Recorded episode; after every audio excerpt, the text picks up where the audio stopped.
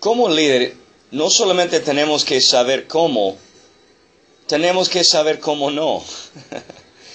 Porque en la vida siempre encontramos gente, aún con nosotros mismos, tenemos que aprender de parar, de correr tras de las cosas que no van de acuerdo con el liderazgo o con la vida que hemos sido marcados para vivir.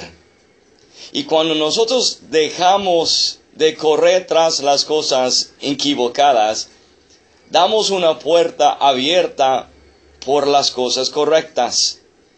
Y para que las cosas correctas hay en nuestras vidas, tenemos que a veces cerrar las puertas de otras cosas para abrir las puertas por las cosas mejores. Si entendemos como líder, uno de los únicos enemigos que puede parar un gran líder es que está involucrado en las cosas equivocadas. Entonces, como líder, la pregunta de hoy es, ¿cuáles son las cosas con que estoy invirtiendo mi vida?